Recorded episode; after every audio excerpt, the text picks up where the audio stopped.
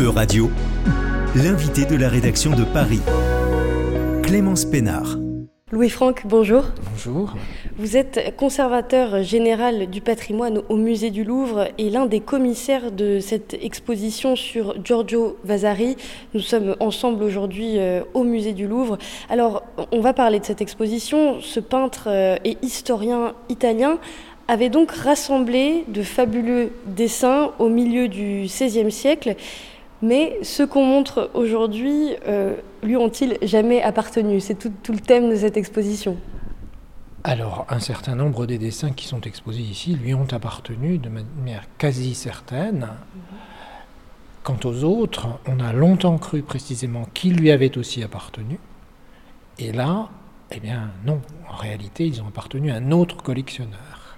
C'est ça, c'est une véritable enquête en fait que le musée du Louvre a, a réalisée pour euh, retrouver euh, eh bien, euh, qui avait collectionné quoi.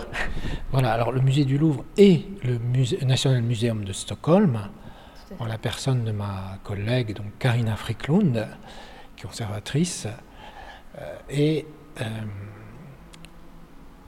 il s'agit d'une enquête dont nous sommes les héritiers, puisqu'elle a été menée.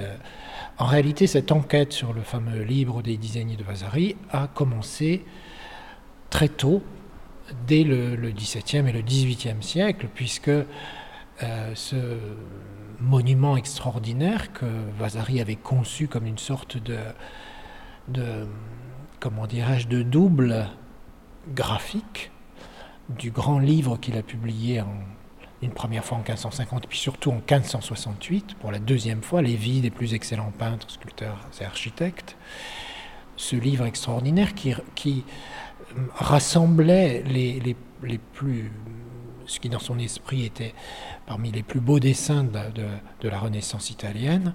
Ce livre a disparu deux jours après sa mort. Il a été porté par ses héritiers au grand-duc de Toscane, Francesco I, et dès cet instant, il disparaît. On n'en a plus de témoignages directs. Et donc les grands collectionneurs de l'époque suivante, la fin du XVIe siècle et 17e et 18e siècle, qui sont un peu un âge d'or du collectionnisme du dessin, euh, ces grands collectionneurs ont essayé de le reconstituer, de trouver un signe, une marque, un critère permettant d'identifier des, dessins du, de ce fameux livre des dessins. Et ce signe?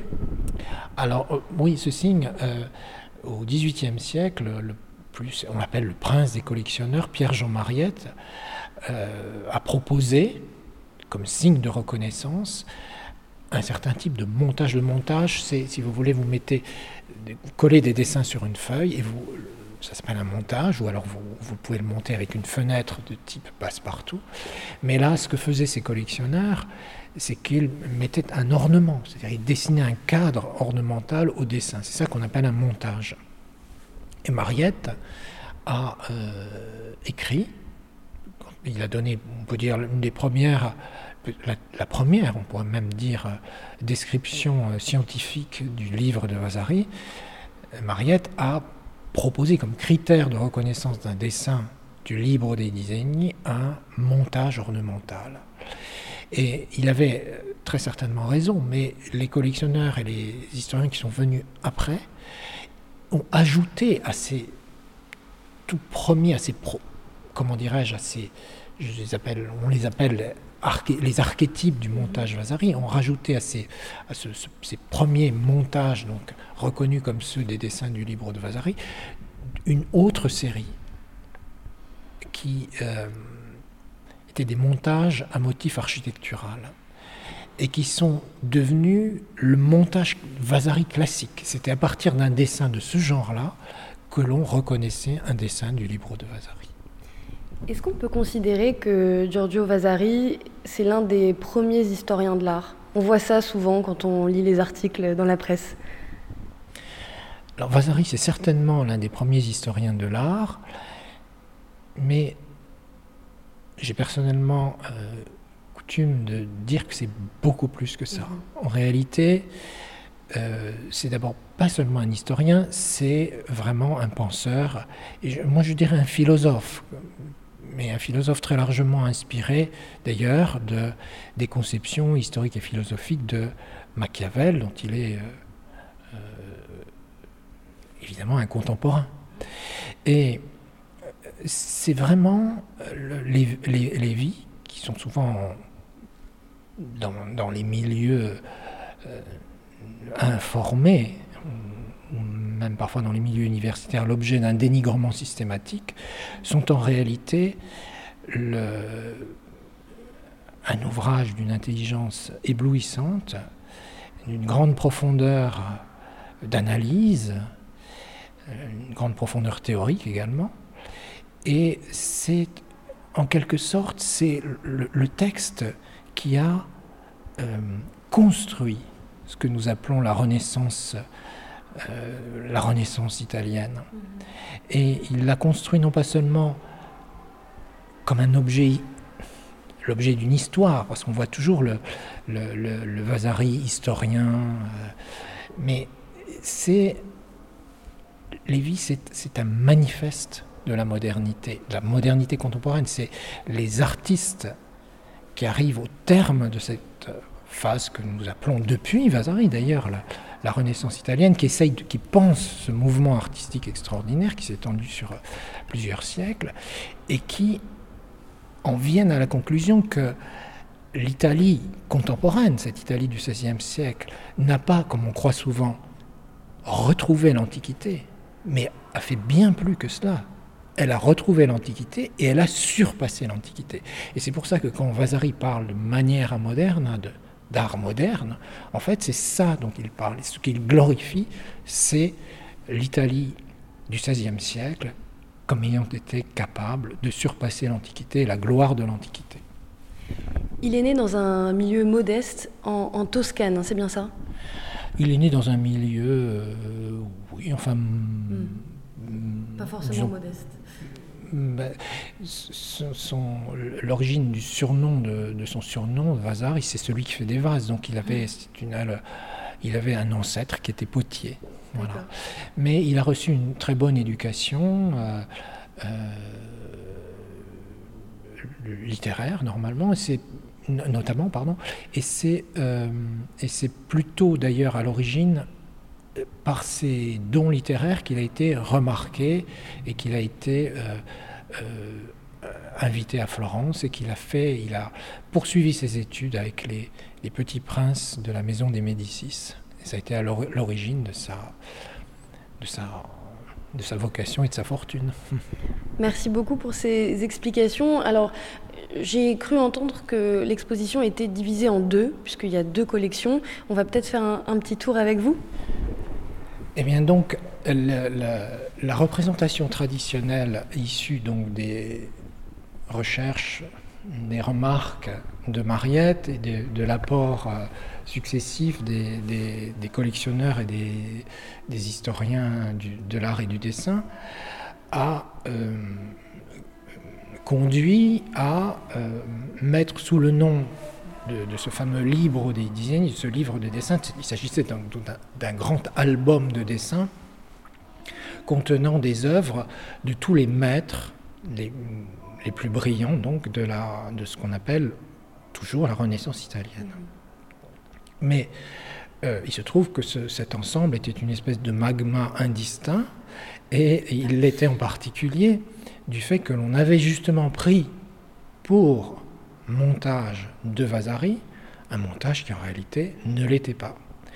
Et euh, c'est en 1950 que deux grands savants et érudits, qui s'appelaient Arthur Popham et Philippe Pounce, ont démontré dans l'inventaire des dessins italiens du British Museum, donc une publication considérable, inventaire italien des dessins du XIVe et du XVe siècle du British Museum, qu'en réalité, ces fameux montages, on a fait quelques exemples ici, un motif d'architecture, un motif ornementaux, euh, ne pouvait pas avoir été fait par, ni par ni pour Vasari, en raison de la présence d'un emblème, c'est un dessin un peu particulier. Il s'agissait d'un, d'un phénix perché sur une branche enflammée et qui avait au-dessus de lui un phylactère, une banderole sur laquelle était écrit en français Tant que je vivrai.